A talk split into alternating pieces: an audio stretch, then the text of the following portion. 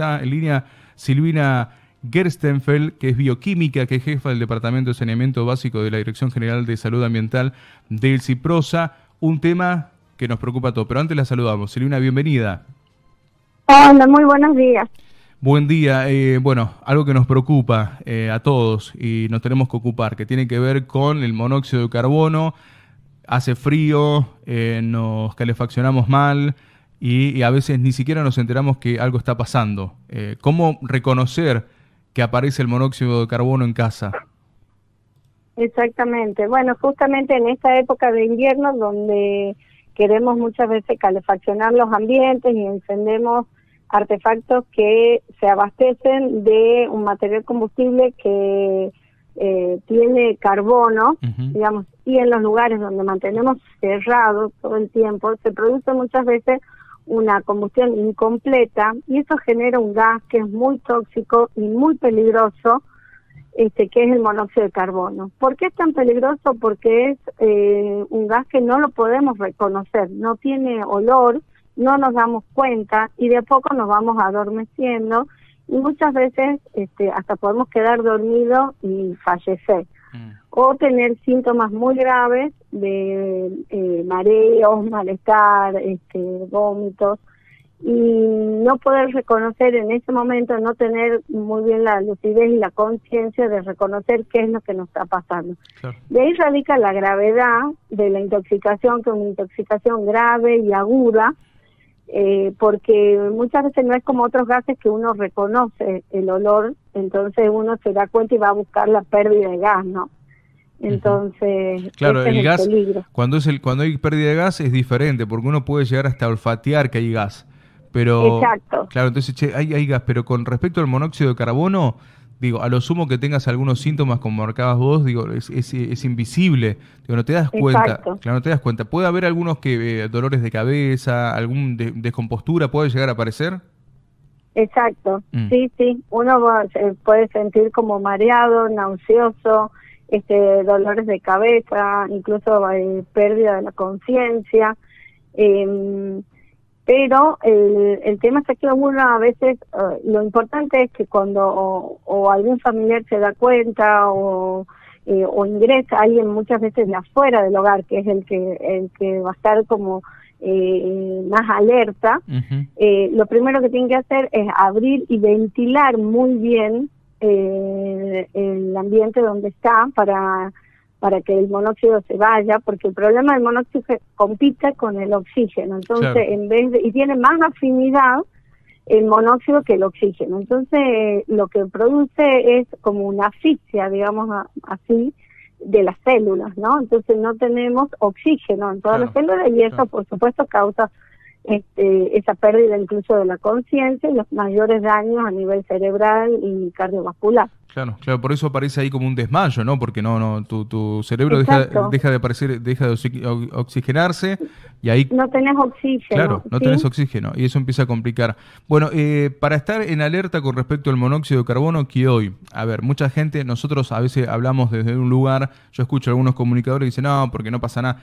A veces la gente no tiene una calefacción con tiro balanceado y usa alguna estufa como para calefaccionarse con una pantalla o muchas veces con carbón mismo, ¿no? Se, calefacciona. Exacto. Ahora, eh, uno puede calefaccionarse mm, siendo, eh, teniendo todas las precauciones posibles y sacando después eso del lugar porque eh, se consume, como marcas bien, el oxígeno, Silvina. Eso es lo que sucede. Hay que ventilar. Si tenemos algo que calefacciona, que no estamos seguros si, ese, si, si realmente es tiro balanceado o, o es una pantalla de gas, tenemos una ventana abierta, por lo menos, sí o sí. Exacto, eso es lo, importante. Es, por supuesto, eh, si uno tiene puede elegir, es mejor no elegir las calefacciones que eh, se abastecen con fuentes de, carbón, como las que son a gas. Pero uno puede utilizarlas, esto teniendo algunas precauciones. Eh, como vos decís, la ventilación es muy importante, siempre dejar algo abierto y mejor siempre apagarlo antes de irse a dormir, siempre. Tratar de, calefaccionar una vez que, que nos vamos a, dormir, ya apagarlo, ¿no? Eh, y retirarlo del lugar donde eh, dormimos. Y también si vamos a utilizar braseros, por ejemplo, el encendido, siempre hacerlo afuera, para que toda esa combustión comience ya afuera y después mantenerlo un rato adentro, una vez que hemos logrado calefaccionar, siempre dejando un poquito una ventana abierta, después retirarlo a la hora de dormir, porque el problema es cuando nos vamos a dormir que no, no nos vamos a dar cuenta si, empieza a aparecer el monóxido de carbono. Tal cual, tal cual. Es un consejo maravilloso para la gente porque digo, a ver, lo que tenemos la posibilidad, como marcas vos, elegimos de qué manera calefaccionamos. Pero eh, mucha gente no puede elegir, por eso es importante el consejo, como hacíamos en, en casa cuando éramos, cuando éramos chicos, eh, tener una ventana ahí media abierta, que siempre cuando los pibes no entendés, dice, ¿por qué? Y tu abuela venía y no, deja abierto porque hay que ventilar, después se saca hacia afuera. Bueno, bien, eh, Silvina, la verdad que es un consejo maravilloso para la gente. ¿Queda algún consejo más? ¿Querés que mencionar algo que tenga que ver con el monóxido de carbono o el trabajo que vienen llevando adelante ustedes? No, nosotros, bueno, en esta época de, invierno estamos muy atentos a este tipo de intoxicaciones y nosotros como trabajamos desde la Dirección de Salud Ambiental, también recordarles que durante el invierno no, no nos olvidemos de la prevención del dengue, que es muy importante. Nosotros estamos trabajando durante todo el invierno en la campaña de prevención, que implica eh, no tener en la casa elementos que puedan acumular agua. Eh, entonces el descacharreo es importante. Eh, entonces trabajamos durante todo el invierno que el vecino recuerde eso, porque después van a empezar en octubre, y ya en los momentos de lluvia, vamos a empezar a, acumular agua y ahí proliferan este, los mosquitos, ¿no? Mm. Y entonces nosotros estamos en una zona de alerta, así que siempre recordarles Silvina, y, te, y le recordamos, algo, a veces uno cree, no, pero el, bebedero del perro no pasa nada. No, yo ahí el perrito toma el agua, ahí no se va a criar el mosquito. Exacto. No, no pasa nada. Ahí es una fuente ah, de, de, es un criadero, lo que nosotros llamamos. El mosquito tiene parte de su vida, este, hasta llegar a la adultez la hace en un medio acuoso, con lo cual hace una tapita de gaseosa, el, el plato del perro, eh, una bolsa que esté tirada y que esté acumulando agua. Eh, hay que revisar y mirar constantemente en el hogar. Las botellas que están vacías también.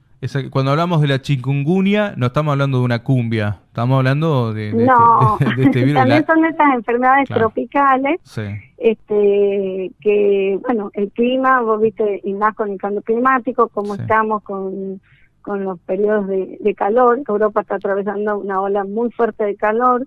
Este, nosotros tampoco estamos ajenos a, esos cambios climáticos también, con lo cual eh, todas las enfermedades tropicales son más propensas, por supuesto, a, a reaparecer, ¿no? Así que tenemos que estar muy alertos. Bien, la verdad que te agradecemos la comunicación con LB7 Radio Tucumán, Silvina, y bueno, muy, muy atenta porque no solo hablamos del monóxido de carbono y todas las dificultades que esto trae y las precauciones que hay que tener, sino que ya aprovechamos y hablamos del descacharrío de, de para evitar este Aedes aegypti que se convierte ahí como un vecino y que empieza a complicarnos la vida con el dengue, ¿no? Te agradecemos. Exacto. No, te agradezco a vos. Muchas gracias. Gracias. Hasta luego, que tengan un buen día.